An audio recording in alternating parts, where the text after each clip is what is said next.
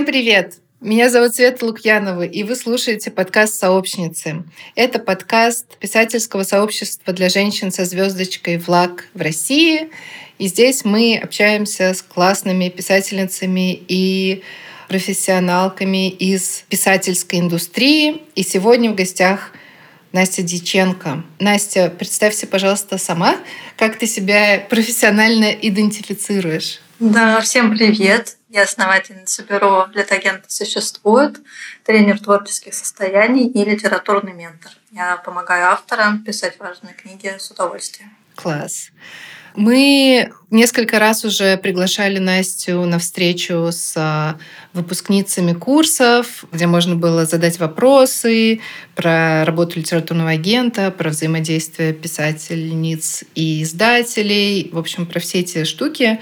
Поэтому я сегодня не буду спрашивать про базу, и я понимаю, что это может быть очень интересно, но вот у Насти есть несколько интервью, общедоступных и очень интересных. И всю такую информацию вы точно можете получить оттуда или из телеграм-канала Литагента существует. Мы поговорим про какие-то более тонкие вещи работы Литагента. Но прежде чем мы к этому перейдем, я хочу э, спросить кто-то по знаку зодиака. Я дева. Ты веришь э, в, в астрологию? Ну, в целом, да. Для меня это такая, знаешь, как помощник. Когда она дает спокойствие в этом неопределенном мире, это хорошо. Но я, если что, прям такая типичная-типичная дева. Поэтому звезды сошлись. Да, я думала сегодня о том, что нам, наверное, нужно вводить рубрику «Как не сойти с ума. Что вам помогает не сойти с ума? Потому что как будто бы действительно сейчас это задача номер один перед всеми остальными задачами, которые у нас есть, и да. Сто процентов. Это, кстати, очень отражается на книгах, тема вообще эзотерики и все, что принято ей называть. Она сейчас в топе, и это точно устойчивый тренд, который только будет развиваться. Поэтому не стесняйтесь, если вдруг вы автор или автор такой книги. А, сейчас самое время ее издать. Класс, класс. Расскажи, из чего состоит твоя работа, какие задачи ты делаешь? Знаешь, у меня задачка не сойти с ума версии Насти Дьяченко — это совместить в себе все роли, которые нужно поддерживать, вести, и хочется поддерживать и вести, потому что я и предпринимательница, да, я строю бизнес, то есть я SEO и фаундер, и там много чисто операционных задач, каких-то бюрократических. Есть части, где я работаю именно как наставник. Сейчас я работаю не только с писателями, да, но в первую очередь это, конечно, литературное тренерство. Это такие, такая работа, когда автор приходит ко мне с какой-то задачей, например, написать книгу к определенному сроку либо разработать концепт, который будет востребован на рынке. Либо я хочу вести блог, но мне совсем не получается писать, как мне выйти из этого. И а, со всеми вопросами, которые касаются проявленности в самом таком широком смысле, да, от контакта там, с собой, контакта с аудиторией, публичных выступлений, опять же, развития соцсетей и прочее. В общем, все, что связано с таким творчеством проявлением в самом широком смысле. Это, на самом деле, моя любимая часть работы. Мне кажется, скоро я буду каким-нибудь экспертом по творческим блокам или анблокам скорее. вот, э, потому что это оказалось самым таким и востребованным, самым классным, драйвящим для меня направлением. Что в бюро мы еще консультируем авторов, проводим питчинги, победители идут прямиком в руки издательств, либо в руки литагента, который ему уже надо будет офер. У нас есть сообщество «Будь автором». Это сообщество тех, кто пишет книги. И там я такой комьюнити-стратег, то есть я придумываю, как оно будет развиваться, как оно будет жить. И в этом тоже очень много такого классного творчества и очень такого сотворчества. Мы даже называем друг друга соавторы, потому что мы это пространство создаем вместе, и там происходят какие-то вообще очень классные вещи, да, люди там начинают писать э, просто буквально каждый день, да, или какое-то такое количество знаков, которым никогда не давалось, и они даже не думали, что они это успеют. То есть какое-то место для писателей, которое дает им и вдохновение, и поддержку, и как сами ребята отзываются, что это самый нетоксичный чат 2022 года, и вообще сложно представить, что есть такое место. где люди очень-очень аккуратно и бережно, экологично друг с другом общаются. В общем, да, в этом году мы планируем выход на Amazon. Хочется быть такими литагентами всея русскоязычные авторы, потому что цензура очень-очень сказывается на портфелях издательств. И сейчас мы сами это видим, что авторы просто получают отказы за какие-то очень нелепые упоминания или намеки даже в книгах, не то, что там прямой текст, и это больно. Хочется дать выход русскоязычному писателю, писательнице не только к англоязычной аудитории, как мы изначально да, задумывали выход на Amazon, но и к русскоязычной аудитории, которая хочет эту литературу читать. Угу. Я на дне рождения Влад сказала, что ну да, конечно, цензура просто железным колпаком над нами нависает, но понятно, что будут лазейки, понятно, что будут выходы из этого. И меня очень радует э, вот то, что ты сказала, что будет а, что-то русскоязычное, но при этом за пределами России, то есть что нельзя будет легко ограничить. Мы сейчас э, такой же проект на самом деле готовим. Ну, не такой же точно, конечно, а подобный, да. У нас лаборатория переезжает с нашего сайта на Тильде, где ее вместе со всем сайтом могут просто в одночасье выключить, просто уничтожить, и даже нельзя будет сохранить никаких остатков. Мы хотим перенести ее в более безопасное место и там уже развернуть в новом виде, и опять-таки сделав русскоязычные тексты более доступными и менее зацензурированными. И я думаю, что это очень классное направление, и рада слышать, что вы тоже этим занимаетесь. Я думаю, что многие издательства делают что-то подобное тоже. Сто процентов. Это уже как минимум три да. А, небольшие независимые издательства уже ведут угу. эту работу. И это точно лазейки будут, и точно авторы не останутся без читателей. Угу.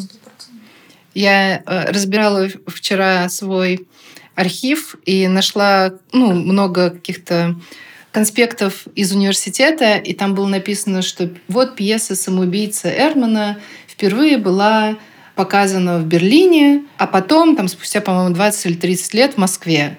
Я такая, хм, что-то мне это напоминает. Да, да. Ну, история действительно, да, повторяется, и что какая есть разница между тем, что мы уже видели да, с этими волнами иммиграции, в том, что сейчас люди, уехавшие, они часто уехали с деньгами, и они могут и создавать что-то, и потреблять что-то гораздо спокойнее, не боясь за свое выживание, и поэтому читатель-то никуда не делся, и люди, которые хотят делать свой вклад в литературу, в искусство, в даже судьбу своей страны, они не исчезли. И дело-то всегда в людях. У меня только хорошее предчувствие насчет всего этого, потому что такие вызовы, они сплочают людей, которым не все равно. Я вижу это даже вот по нашим проектам, да, насколько просто выросла аудитория да, и нашего телеграм-канала, и нашего сообщества. Люди хотят быть вместе, они хотят создавать что-то вместе. Да? То есть это абсолютно точно не конец, а просто новое начало. К сожалению, в таких декорациях. Ну, что имеем, то имеем. Да. Есть ли какой-нибудь литературный проект, которым ты супер гордишься? Ну, на самом деле до меня недавно дошло, а, что наш канал и, в принципе, наша команда, по сути, были первыми, кто заговорил с авторами про вообще издательский процесс вот так вот масштабно, да, вот по косточкам, с примерами, потому что этого явно не хватало на рынке. Ну, автор, по сути, был реально вот три года назад никому не нужен, да, то есть ты ходишь своей рукописью, она может быть вообще безумно талантливая, она может даже иметь коммерческий потенциал, но если твой синопсис неправильно оформлен, до свидания. Если ты что-то не так там, в сопроводительном письме а, написала, то все, как бы шансы твои снижаются. И это ну, такие мелочи, такие глупости, которые, понятно, обусловлены как бы в большей степени средой, но абсолютно любой конкретный человек в этом не виноват. И как бы, хотелось давать информацию, и это был ну, реально наш способ сделать рынок автороцентричным. Это просветительство, поэтому, наверное, из собственных проектов это канал. А мне кажется, что телеграм-канал это что-то, что случилось, потому что оно должно было случиться. вот, и а, это очень прикольное такое чувство, когда ты делаешь просто то, что уже давно должно было быть сделано, то, что давно ждали. И кажется, вот сейчас сообщество тоже становится таким местом. У меня был э, как бы, человек, который как бы осознанно никогда сообщество не создавал. Самый мой большой страх был, что это будет просто чат что сообщества как такового не получится. И главный вопрос, который меня волновал, как из чата сделать реальное сообщество. Когда ты создаешь модель сообщества, которая тебе понятно довольно абстрактно, да, какие-то а, стикеры на доске Миро, и когда оно реально начинает работать, когда люди а, реально поддерживают друг друга, потому что ты это заложил на стикере в Миро, и как бы подумал, а как я сделаю так, чтобы люди в этом чате действительно хотели друг друга поддержать? Как я сделаю так, чтобы они действительно проявляли инициативу и предлагали какие-то активности от себя? Когда ты вот это все продумал, ты какие-то гипотезы выдвинул, а потом люди пришли, и я уже не очень-то помню, что на тех стикерах, если честно, было. Но я вижу, как все, что все ценности, которые мы с командой заложили, как они реально проявляются, как они проросли, и как люди даже сами отталкивают, в общем-то, людей, которые не про эти ценности, да, насколько это не приходится команде что-то модерировать, потому что если человек как-то ведет себя не в этих ценностях, это подсвечивают прям сами участники. Поэтому, наверное, вот эти два из наших проектов для меня самые такие любимые и самые гордые. Про литогенскую работу. Почему она вот так не сразу приходит? Потому что это вообще не про бизнес, да, и на самом деле не очень про работу. Это про работу за идею в большей степени, потому что все мы знаем, сколько зарабатывает среднестатистический автор – Литагент зарабатывает проценты от его гонорара, ну, либо какие-то суммы от издательства, если он работает как скаут скорее, чем как агент. В общем, жить на это точно нельзя, и любой агент, даже на самом деле не только в России, если это начинающий агент, работает за идею, он работает, скорее всего, сам по себе. Это тоже про миссию, да, то есть тоже про то, чтобы давать э, людям голос и просто помогать им, наверное, найти вот этот свой путь к читателю. Литагентов помимо нас э, в России, ну, допустим, из десяток мы насчитаем, и это не случайность, да, то есть это как бы как раз потому, что на этом бизнеса не сделаешь, и ты точно так же, как писатель, да, параллельно со своей основной работой, основной деятельностью пишет вечерами, вот примерно так же литагент э, вечерами пристраивает рукописи, тоже читает их и пытается подобрать нужный офер, и если он верит а, в автора и верит в рукопись. Мне кажется, это что-то про знаешь, какой-то вклад такой в в то, чтобы э, книги создавались, кто-то должен пострадать. Сначала немножко должен ну, писатель пострадать над своей рукописью, потом литературный агент над договором на эту рукопись, потом редактор над редактурой. В общем, какой-то, знаешь, огонет немножечко того страдания, он везде проявляется. Вот в работе литагента он где-то там на стадии согласования оффера происходит. А с какими жанрами вы работаете, как литагенты и вот коучи? Сейчас мы, в принципе, уже работаем со всеми жанрами, мы только не берем поэзию. А нету экспертизы внутри команды и нету интереса большого читателя к стихам, увы. А мы работаем с нонфикшеном, это такое мое любимое направление, и Катя Тихонова тоже работает с нонфикшеном. Она же и Уна Харт работает с художкой, и Алена Яицкая работает с детской литературой, поэтому, в принципе, мы не делим на жанры, да, то есть у нас вот есть такие, можно сказать, направления, а жанры мы уже оставляем для редакторов, можно так сказать. Да, есть какие-то, разумеется, предпочтения, есть э, и субъективщина, это всегда есть э, при отборе рукописей. Тут как бы важный, наверное, дисклеймер для авторов, что если вы хотите свою рукопись пристроить, то вам нужно в нее влюбить того человека, который ее смотрит, и это единственное, что нужно сделать, потому что все эти отборы, самотек и прочее, это все про субъективную оценку, в конце концов, да, про личную да. насмотренность того, кто книги выбирает, и про его предпочтения. Но сейчас мы уже вышли а, вот благодаря питчингам на такой объем, где это уже не всегда про вот такую буквально личную работу, да, мы часто берем автора, потому что на него уже есть эм, офер, есть интерес от э, издателя, да, и это может быть жанр, с которым никто из нас не работал, но нам и не нужно, потому что уже как бы есть заинтересованные редакторы. Мы перешли от такой индивидуальной работы, когда ты от сердца к сердцу несешь автора своего протеже к редактору, потому что знаешь, что ему понравится, к такой же потоковой на самом деле работе. Вот у нас э, на прошлый набор э, принес 27 авторов в портфель. Не буквально в портфель, да, это скорее это финалисты питчингов, но это точно те авторы, с которыми можно работать, те, кто прошли уже, получается, отбор или агентами, и редакторами. Да, потому что в этом году мы приглашали редакторов в жюри от разных издательств. Это был такой классный эксперимент. Точно будем в каком-то формате повторять, потому что это возможность для авторов получить очень разную обратную связь, да, не только от э, нашего бюро, но и от разных редакторов, которые с разными жанрами, опять же, работают. Да. А вы работаете с автофикшеном? Да, да, мы работаем с автофикшеном. Я работаю с автофикшеном, и Уна периодически берет такие книги. Сейчас вот у Кати автор э, Лена Кречман, которая тоже написала автофикшн историю. Я вообще думаю, что, наверное, жанр а, self-help скоро сольется с автофикшеном, потому что я вижу на рынке, потому что уже такой нонфик практичный, мало кого интересует, всех интересуют живые истории. И есть э, вот эта грань, она прям стирается да, между тем, чтобы рассказывать просто свою историю и какую-то пользу давать людям, да, и как будто эти два жанра вот в моем сегменте, по крайней мере, да, точно идут друг другу навстречу, и часто автор так переживает, ой, что-то я совсем э, в автофикшн ухожу, и я, наоборот, успокаиваю, что это хорошо и порядок.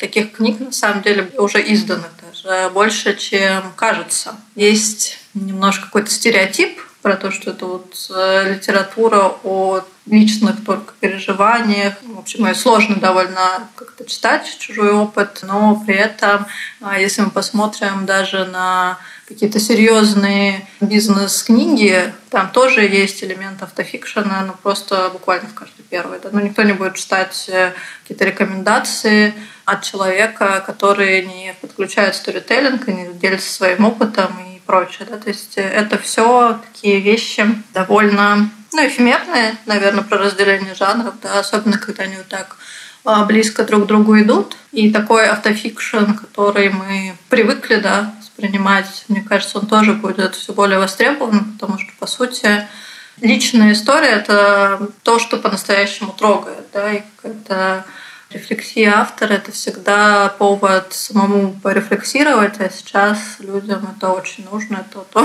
с чего мы начинали, как не сойти с ума. В том числе можно почитать автофикшн, как-то прожить то, что просит быть прожитым внутри тебя.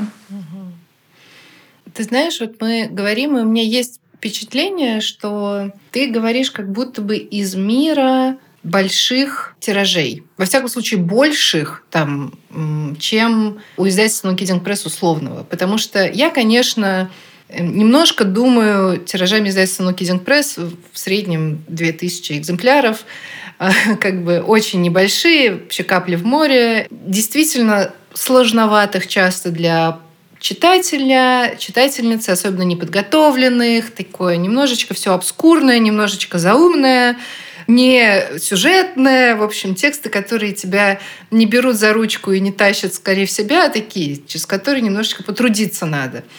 А ты говоришь про книги, которые я тоже себе очень хорошо представляю, которые я при этом тоже очень люблю, но которые используют вот эти приемы сюжетные, жанровые, когда арка, высокие ставки, тыдыщ, тыдыщ, тыдыщ, там начали читать. Или вот self-help, когда в процессе чтения читательницы чувствуют себя хорошо, чему-то учатся, в целом да, не э, страдают, обливаются кровью вместе с читательницами Оксаны Васякиной, а несколько иное как будто бы состояние. Вот. Но мне кажется, что важно как-то это проговорить, чтобы... Потому что у меня есть такое впечатление. Может быть, ты скажешь, правильно оно или нет. Угу. Я, наверное, смотрела со стороны всего рынка, который я могу охватить через свои там проекты, через свой нетворкинг. И тут э, я включала в том числе да, Оксану Васякину и в том числе такой а, self-help, который водит за ручку. Действительно, я с тобой согласна, что «Капля в море» книги типа Оксаниной, да, и типа Оксаниных, правильно сказать. Но то, что этого тоже будет становиться больше, я уверена. То, что на это есть запрос, это сто процентов, да, и а более того, из-за того, что этот запрос есть, и другая литература меняется. То есть для меня, ну, знаешь, я как-то смотрю на рынок целиком, э, потому что это тоже такая особенность агентов, потому что кажется часто, да, что вот боль, кровь, продираться через текст, кому это надо, а потом э, приходят читатели и говорят, что эта книга им жизнь спасла. Ну, и вообще-то уже не важно, там было тысяча экземпляров, две или сто, это все уже на мелочи, потому что кому-то эта книга помогла. Если говорить про рынок в целом, да, то вот такой автофикшн, который непростой, условно, да, который э, заставляет поработать а, читателя там, психологически и как-то эмоционально во время прочтения, он точно будет расти. И точно из-за этого будет меняться там условно рядом стоящие жанры такого большого нонфика, да, потому что запрос есть. Мы э, заходим вообще, мне кажется, в такой период, когда очень интересен сам человек сам по себе, вот индивидуальный опыт. Если два года назад ко мне приходили авторки, в основном авторки это были, которые говорили, у меня вот такой интересный путь э, развития. Я хочу поделиться, как я пришла из точки А, где мне было очень плохо, в точку Б, где я счастливый человек, живущий наполненную, реализованную жизнь. Да. Мне было очень интересно а, эти книги читать, но этого нулевой коммерческий потенциал никому не интересно, как э, среднестатистическая женщина, просто счастливо живущая свою жизнь, не имеющая там а, миллионной аудитории или каких-то медийных проектов, чего-то такого а, условно выдающегося. Я тут делаю знак кавычки. Реально не было интересно. Сейчас это уже что-то, что можно упаковать в книгу. Да? Э, не всегда, не в каждом, безусловно, а, случае, но это точно при грамотной подаче, при классном слоге, это точно можно продавать, это точно будет читатель. Прошло два года. Это очень радует. У меня в этом году был опыт интересного какого-то понимания глобального. Я ездила в Берлин, и там есть магазин Said, а, в котором продаются тексты только женщин и там не бинарных авторов, трансгендерных авторов, в общем, нет цис-мужчин. И я зашла, и это очень красивый магазин. Он очень дорогой. Он такой, в общем, все так красиво, классно сделано. Там работают такие модные ребята. Там кафе с булками вкусными, с кофе. Я, мне кажется, чуть не расплакалась, когда я туда зашла, потому что это вот такое, да, ты видишь какой-то феминизм, успешный. вот. И потом я начала смотреть, естественно, книжки. И на выкладке я вижу, что э, очень много книг, которые на Kidding Press, ну, другие какие-то, в общем, не знаю, биографии, автобиографии, э, художка. Дальше иду по полкам и вижу, что полки там литература черных американцев, э, там какая-нибудь деколониальная литература, литература Азии, транслитература. В общем, просто магазин мечты. И параллельно с этим я хожу, и я понимаю, что на самом деле я ничего этого не хочу купить, потому что я как будто бы этого уже очень много читала. И от текста еще одной женщины из Америки мне не станет понятнее моя собственная жизнь сильно, потому что мне хочется читать то же самое, написанное на русском языке. Я хочу узнать, как люди живут в Сибири, в Башкортостане, в Кыргызстане, в, не знаю, в Латвии женщины обычные, небогатые, и пусть богатые тоже, что-нибудь напишут, расскажут. И транс-книги, и деколониальные книги, там критика такая, теория такая. В общем, я поняла, что вот это все очень красивое и прекрасно существующее, оно больше не имеет для меня такой ценности, как вот истории простых русских женщин.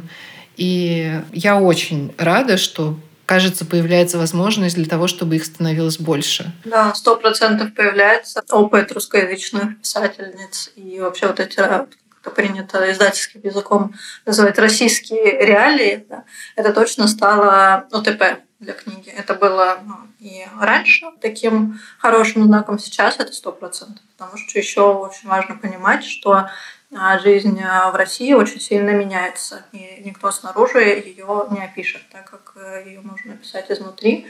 И это тоже очень важно понимать, да, чтобы не обесценивать э, свое творчество, что это точно нужно и тем, кто уехал, и тем, кто остался, и читать будут. Да. Ты сказала, что э, мы все понимаем, сколько зарабатывают писатели. Э, на 10-20% от этой суммы литагенту прожить нельзя.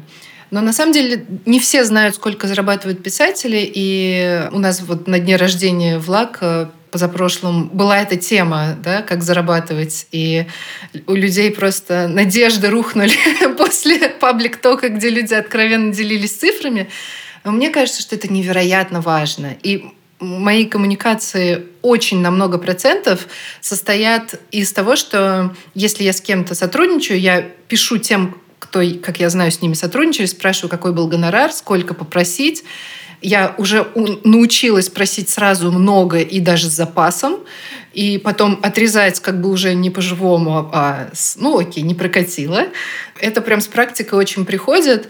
В этой связи я думаю, что мой вопрос тебе, ну, сколько сейчас получают авторы, и, может быть, как мы можем сделать вообще эти денежные отношения более прозрачными? Mm-hmm. Да, начну с прозрачности. Мне кажется, вот все, что ты делаешь, это очень важная история, и это правильный подход, на самом деле. Во-первых, ну, про озвучивание, да, то есть публично обсуждать эту тему, это очень важно. И классно, что мы ее сегодня затронули потому что это действительно одна из не то что серых, а каких-то черных зон рынка. Если говорить именно про цифры, то, мне кажется, можно ориентироваться для вот такого сферического успешного автора. Это где-то 100 тысяч ну, за полгода. Это очень хороший гонорар. Что я понимаю, наверное, важно сказать про среднестатистическом авторе, это 3000 тираж, который продался в течение там, ну, пусть первого года выпуска, да, и планируется там допечатки. Ну, там 100-150 тысяч ты получаешь с этого тиража. Это очень хорошие деньги. Это с учетом, что там еще электронка продается и прочее.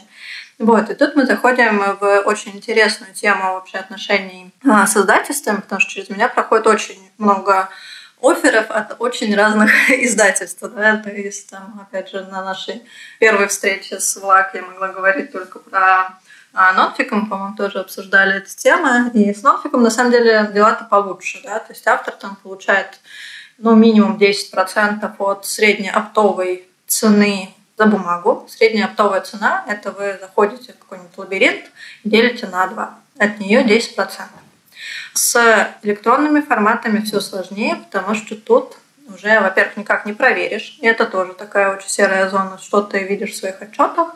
Это ну, вот просто вера издательству. Ты никогда не узнаешь. Если ты можешь посчитать бумагу, чисто логически ты знаешь, э, что допечатывалось. Обычно там подписываются акты, либо редактор тебя информирует, какой это тираж и какой у него объем. Сейчас э, на маркетплейсах да, перестали писать объем тиража, в книжных магазинах онлайн тоже перестали писать объем тиража. То есть если у тебя нет контакта с твоим редактором, то и бумагу тоже сложно отследить, но по сути ты просто веришь своему издателю. И это на самом деле важно, да, то есть тут не хочется как бы издателей тоже очернять. И мне кажется, как бы это всегда должны быть партнерские отношения. Идти в издательство нужно, если ты доверяешь этой команде и понимаешь, что она тебе даст, а не просто как бы делать издание книги самоцелью. И вот это тоже плодит, на самом деле, все эти инсинуации, то, что автора почему-то очень хочется издаться именно в издательстве, да, вот как вот это чувство, что меня выбрали, оно э, главенствующее. Мне кажется, важно, чтобы тебя выбрал читатель, а не издатель. И вариантов издаться а без э, сопровождения издательства очень много,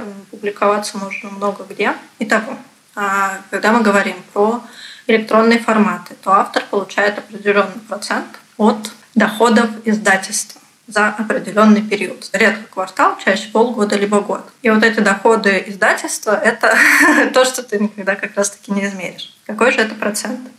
Тут все очень грустно. Бывает 5, и это какие-то совершенно смешные деньги. Бывает, ну, в лучшем случае 25. Вот у меня есть авторы, для которых я там уже добилась лучших условий, но это, надо сказать, авторы бестселлеров, и у них там под 20 книг в портфеле, это важно да, сейчас обозначить, это 40. Надеюсь, сейчас никто не, не упал, но такие цифры тоже есть.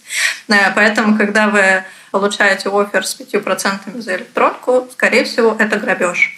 Есть второй вариант, что издательство просто не умеет продвигать скорее электронку, да, не делать на нее большую ставку, и тогда это тоже повод на самом деле запросить больше или, возможно, забрать права на распространение, да, сделать какую-то неисключительную лицензию и продавать своими силами. Да, то есть э, особенно если у вас есть платформа публичная, да, какие-то соцсети, просто повесив в шапку профиля эту ссылку, можно заработать больше. Это реальный факт. Я не назову, к сожалению, имя, потому что нету разрешения, да, но это моя подруга и довольно известная писательница, которая издавалась в Бомборе.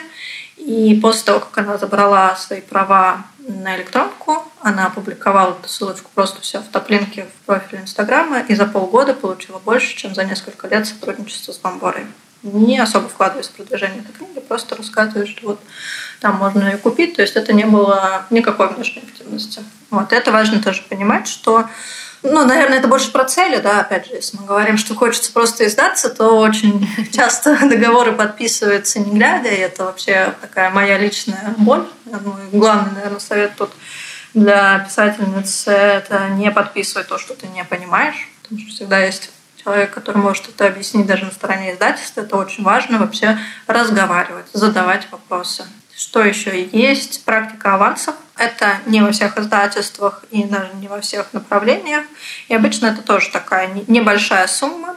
Авансы бывают большими, если это определенно уже какая-то книга в очереди да, автора, то есть э, в серии автора, да, не обязательно буквально серии, а в том, что он сдает, например, уже там а, десятую книгу, и особенно если издательство готовое за нее поторговаться. Там, чтобы удержать автора, издательство может какую-то сумму заплатить, либо если это очень такой занятой эксперт, это уже специфика нонфика, если хочется обязательства с автора взять, что он подвинет остальные свои проекты и напишет таки книгу. Вот. Но аванс всегда идет в счет роута. То есть э, его вычтут из первого отчетного периода, когда книга начнет продаваться. И есть еще продажа прав за рубеж, экранизации, инсценировки и прочее. Это тоже очень важный момент, когда вы подписываете договор, чтобы понимать, какие права вы отдаете и за что. Потому что, допустим, у вас продадутся права на экранизацию, и вы получаете 5%. Скорее всего, примерно какая-то такая цифра в вашем договоре стоит.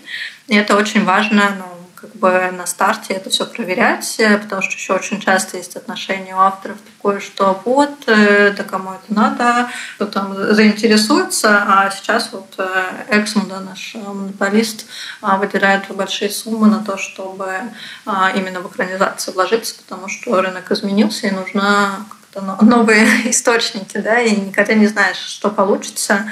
И поэтому лучше либо оставлять при себе права, либо, если это влияет на продвижение, это тоже довольно такой момент, который не всегда проговаривается. Но часто, если автор какие-то права из такого стандартного пакета хочет оставить себе, либо дать издательству не исключительную а, лицензию, он а, как бы падает в рейтинге на продвижение, да, ему только доступны какие-то базовые опции, его не возьмут какой-то индивидуальное видение отдела маркетинга, да, и он останется как бы без фокусного такого продвижения, без каких-то активностей специально под его книгу.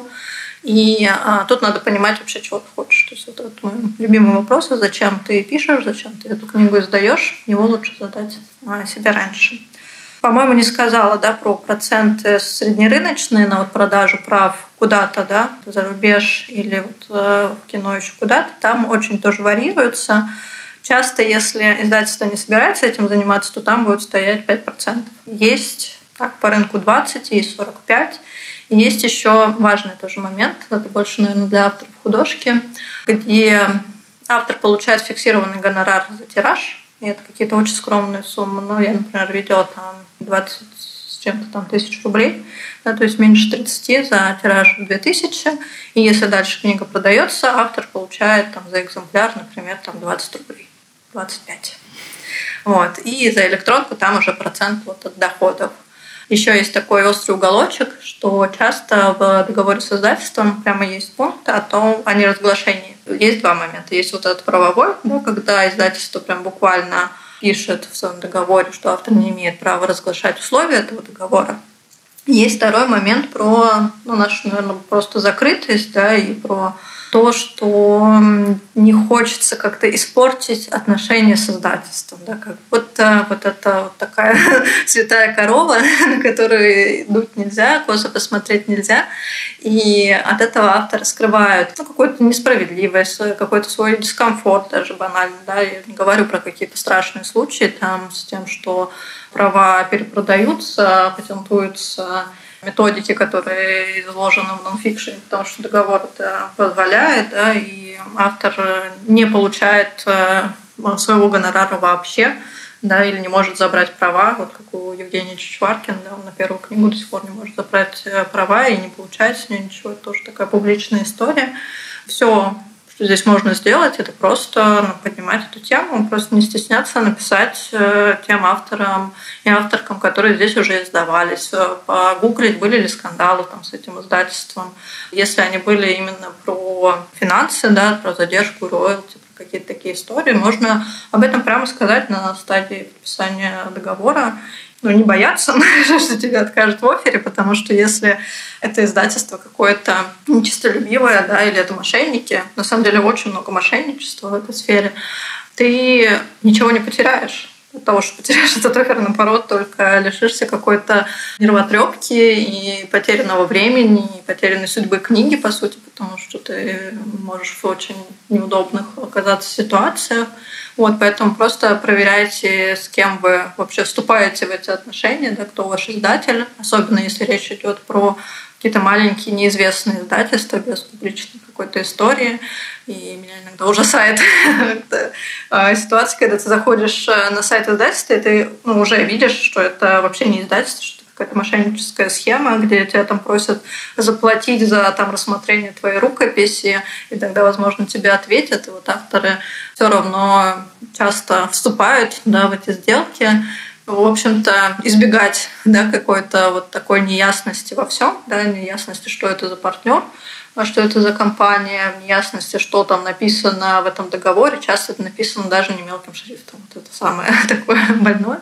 Вот, и не стесняться об этом говорить. А важный момент да, про вот эту правовую штуку. Если тебе запретили на уровне договора, во-первых, ты можешь запросить убрать этот пункт, mm-hmm. да, либо его как-то переформулировать так, чтобы твой пост в какой-то социальной сети не не грозил тебе штрафом, потому что это тоже история со штрафами в издательских договорах. Она для меня какая-то вообще а, несусветная дичь, и мне непонятно, в общем-то, если так уж говорить, то любой договор – это скорее возможность, да, если мы говорим про издательские договоры, там очень мало про обязательства с обеих сторон.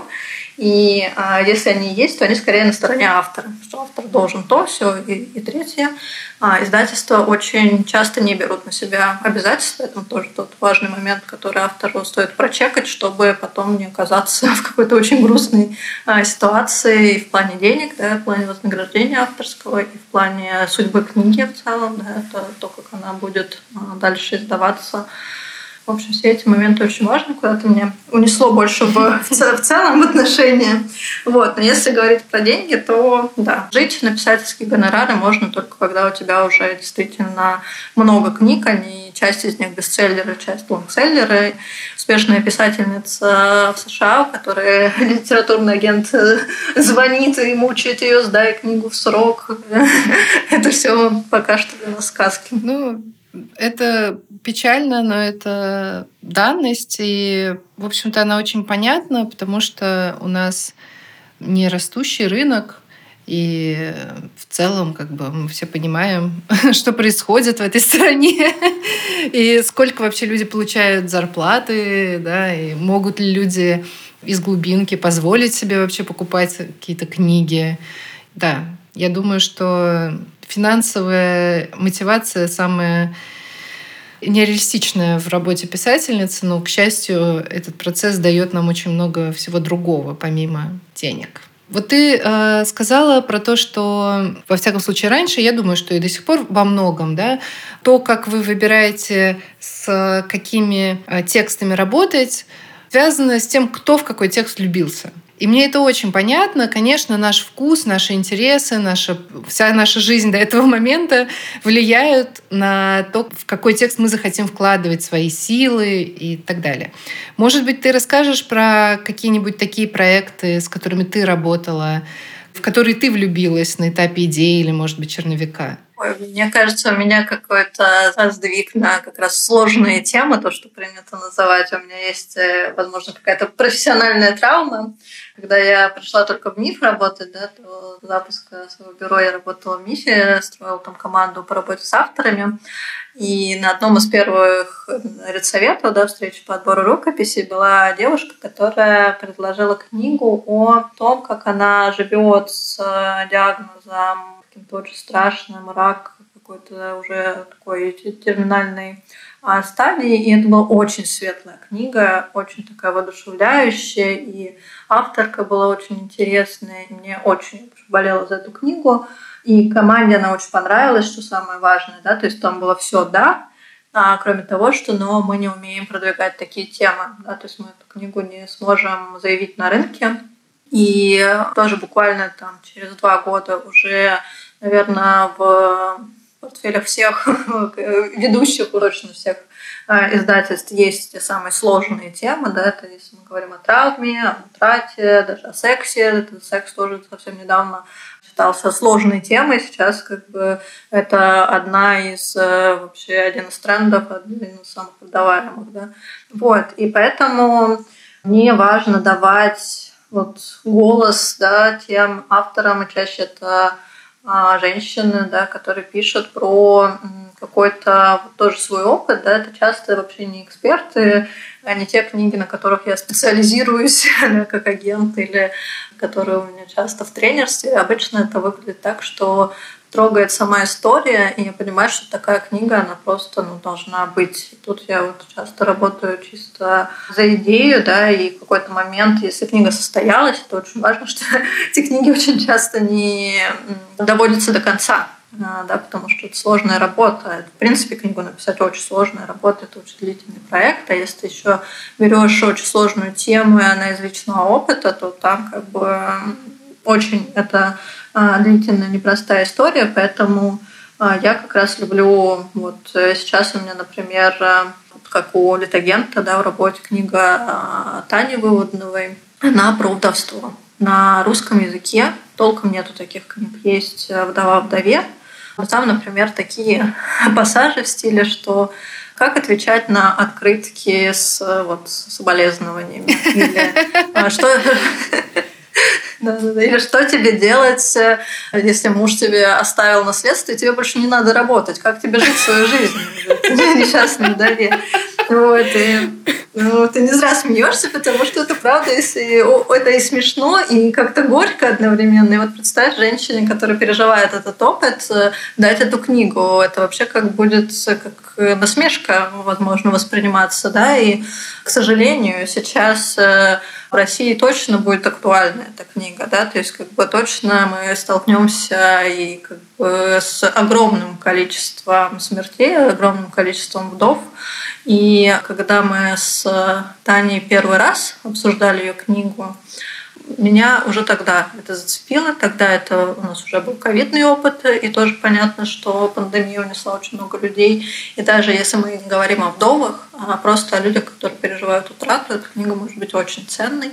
И важно, что это не для широкого, с одной стороны, читателя, да, не для какого-нибудь ведущего там издательства, который там издаст его 100 тысяч тиражами, но это и не нужно. Важно, чтобы книга состоялась, и чтобы кому-то она помогла, и чтобы она помогла автору в том числе и всем, кто с этим связан.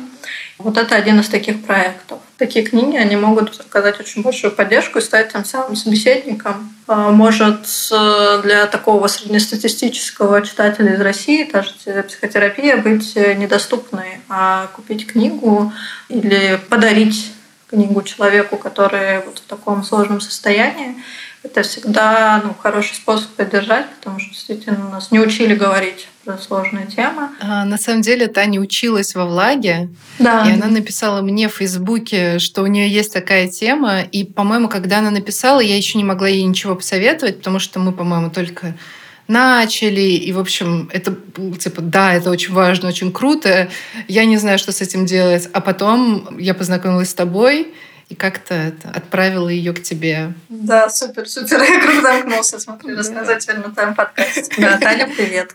Да, да. Очень, очень ждем книгу. Но как хорошо, что я теперь знаю, кого отправлять именно к тебе, с какими текстами, с какими темами. Это же все самое важное. Я, я понимаю, что на воркшопах ВЛАГ в процессе обсуждения текстов я влюбляюсь в каждый из текстов.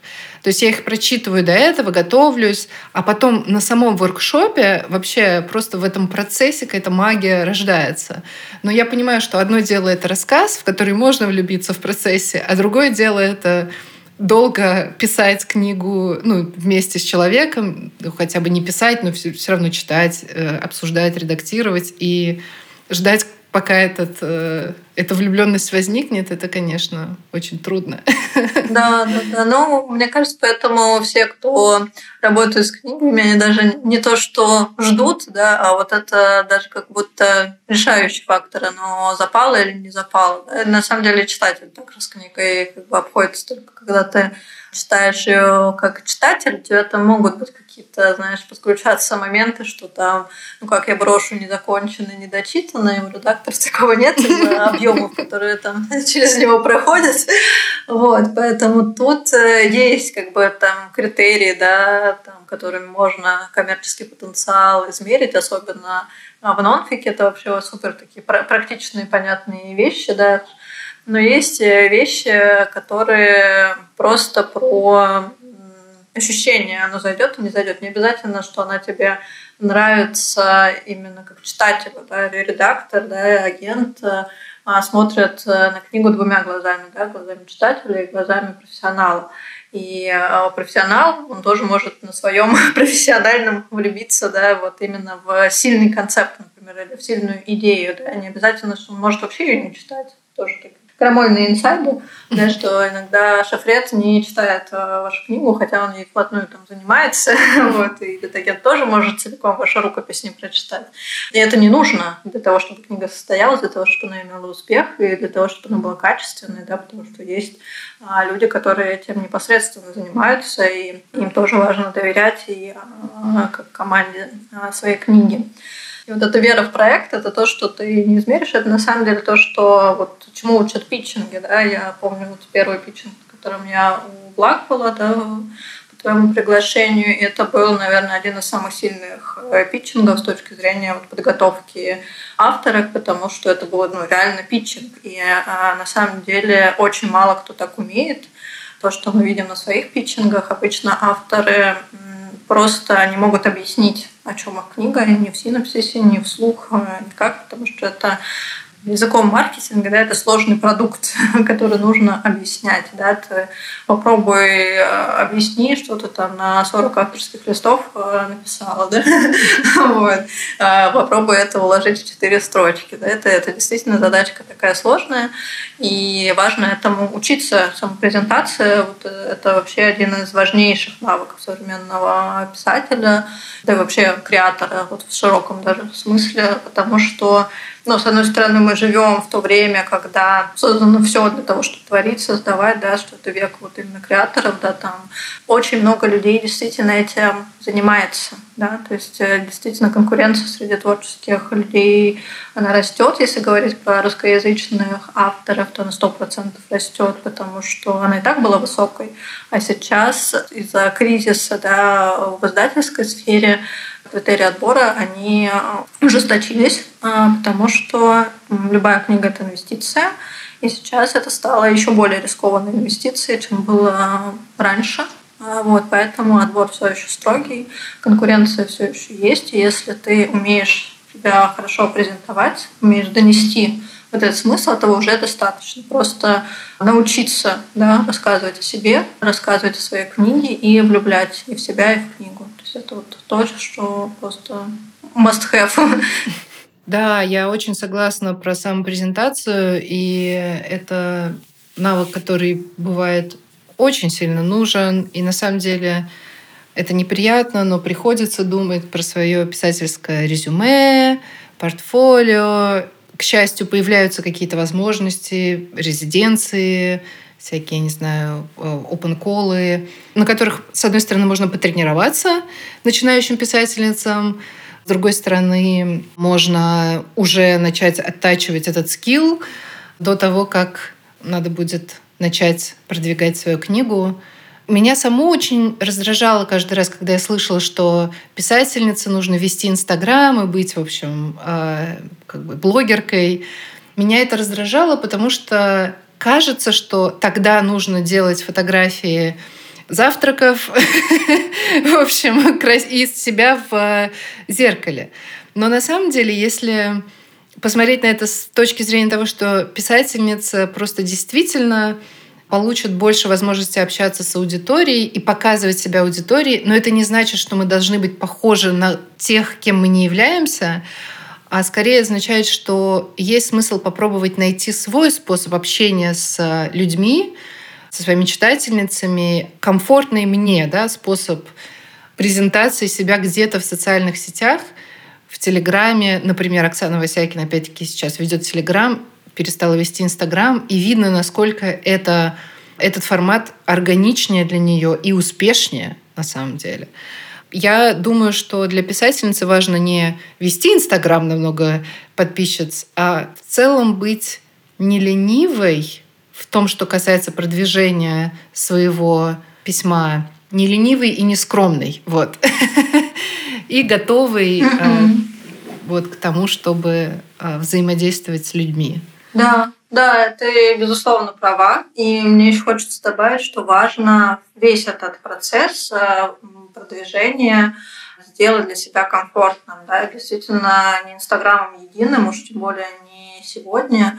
Телеграм вообще лучшая, на мой взгляд, площадка для писательниц, потому что в первую очередь это текст, но если ты хочешь проявиться как-то еще там полно форматов от кружочков до голосовых эфиров, э, стримов и вообще что ты хочешь там хоть эмоджами выкладывая свой рассказ, э, это вообще ну, просто такая платформа для творчества благодатная. И а, там тебе как раз не нужно ну, конкурировать да, в ленте за внимание. Ты уже, если на тебя подписано, ты уже общаешься со своей аудиторией. И хочется еще, наверное, расширить, что даже не едиными блогами, да, потому что можно быть на слуху, быть заметной не только через ведение блога. Блог это просто один из инструментов, э, удобный на самом деле, потому что там твой читатель всегда с тобой.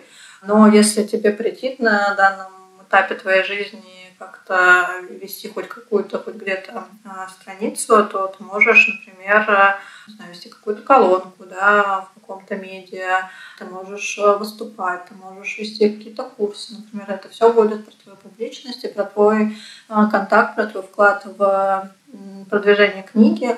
И на самом деле, вот, знаешь, не то, что не быть не ленивой, я вообще не верю, что лень существует, да, и вот это, наверное, тот ответ и есть, что а если тебе лениво, то нужно найти способ так продвигать себя и свои книги, как тебе не будет лениво, а как тебе будет в кайф, а, как ты будешь а, наслаждаться этим. И на самом деле вот в этом контакте с читателем очень много удовольствия, да, и какого-то вот э, признания, да, которое очень многие авторы на самом деле ищут, но при этом сторонятся, как ни парадоксально, контакта, да, и если грамотно выстроить границы, а, то вообще замечательно. И тот же Телеграм, я его обожаю за то, что, знаешь, ты можешь одним кликом все выключить, да, вот э, любой срач в комментариях, комментарии выключаются одной кнопкой.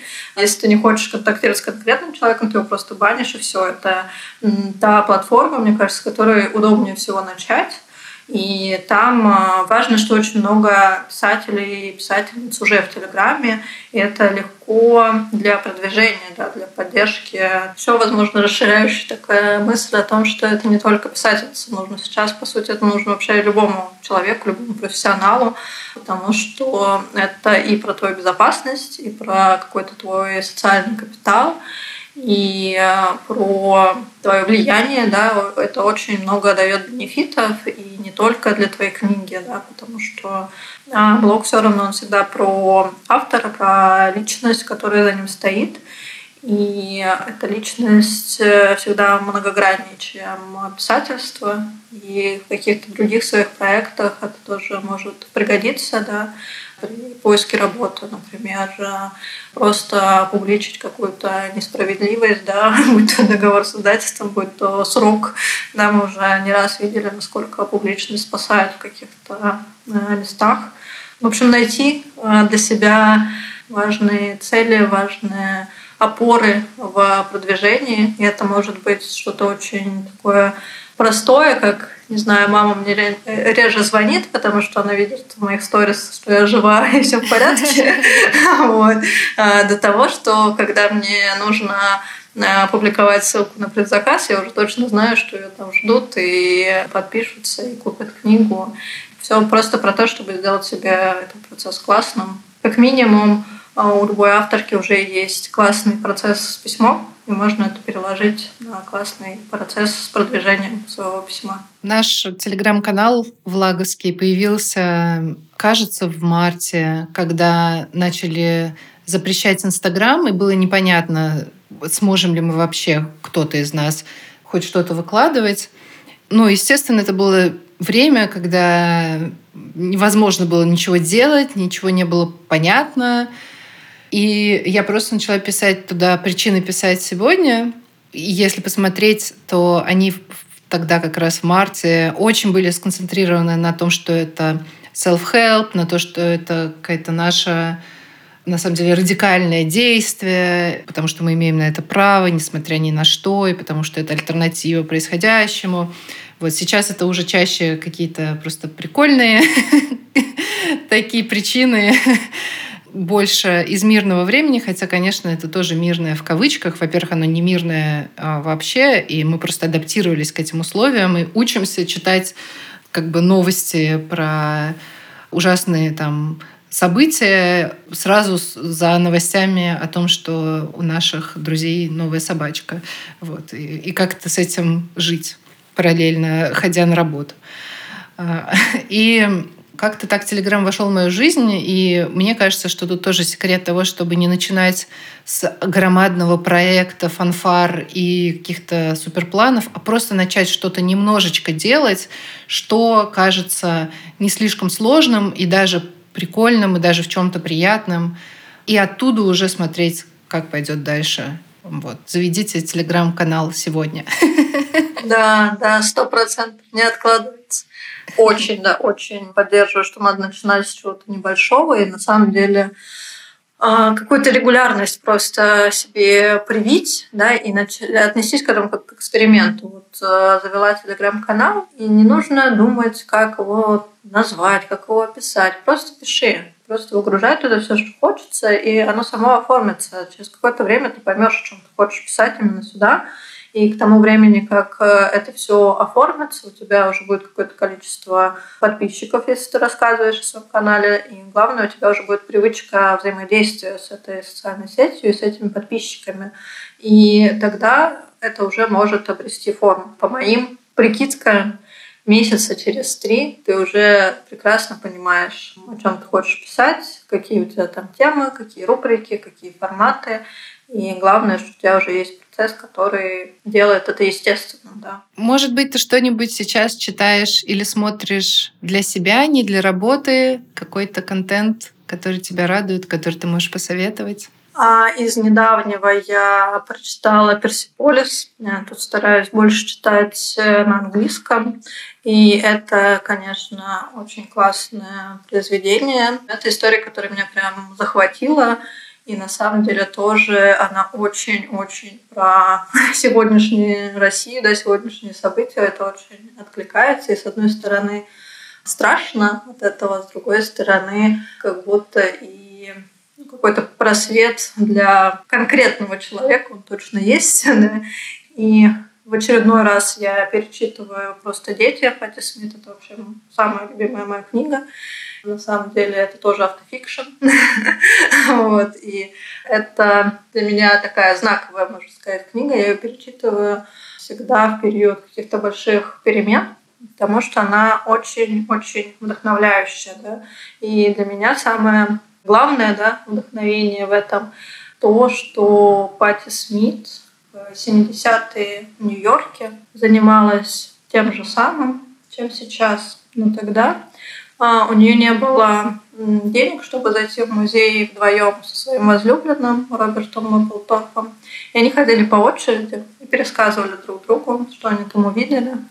И говорили, когда-то мы будем висеть в этих стенах. И сейчас они действительно оба там побывали. И сейчас, когда она получает э, Нобелевскую премию за Боба Дилана э, и играет его песню. Она занимается ровно тем же самым, что та девчонка в 70-е, которая только искала свой путь. И это безумно вдохновляет меня. И кажется, что это вот история вообще ее жизни, она о том, как вообще не стесняться себя, да, как э, быть просто собой, просто творить, просто создавать то, что тебе хочется, не бояться какой-то не знаю, своей экзальтированности, что ли, да, а просто быть и наслаждаться своей жизнью. Вот, поэтому для меня это такая книга опора. Спасибо тебе большое за эти рекомендации. Кажется, они прям, да, то, что нужно прямо сейчас нам всем. И спасибо да. тебе большое за разговор. Да, спасибо большое. Спасибо за темы, на самом деле, которые поднимаешь в этом подкасте. Действительно очень важно. Да. Долгих лет жизни и роста нашим сообществом.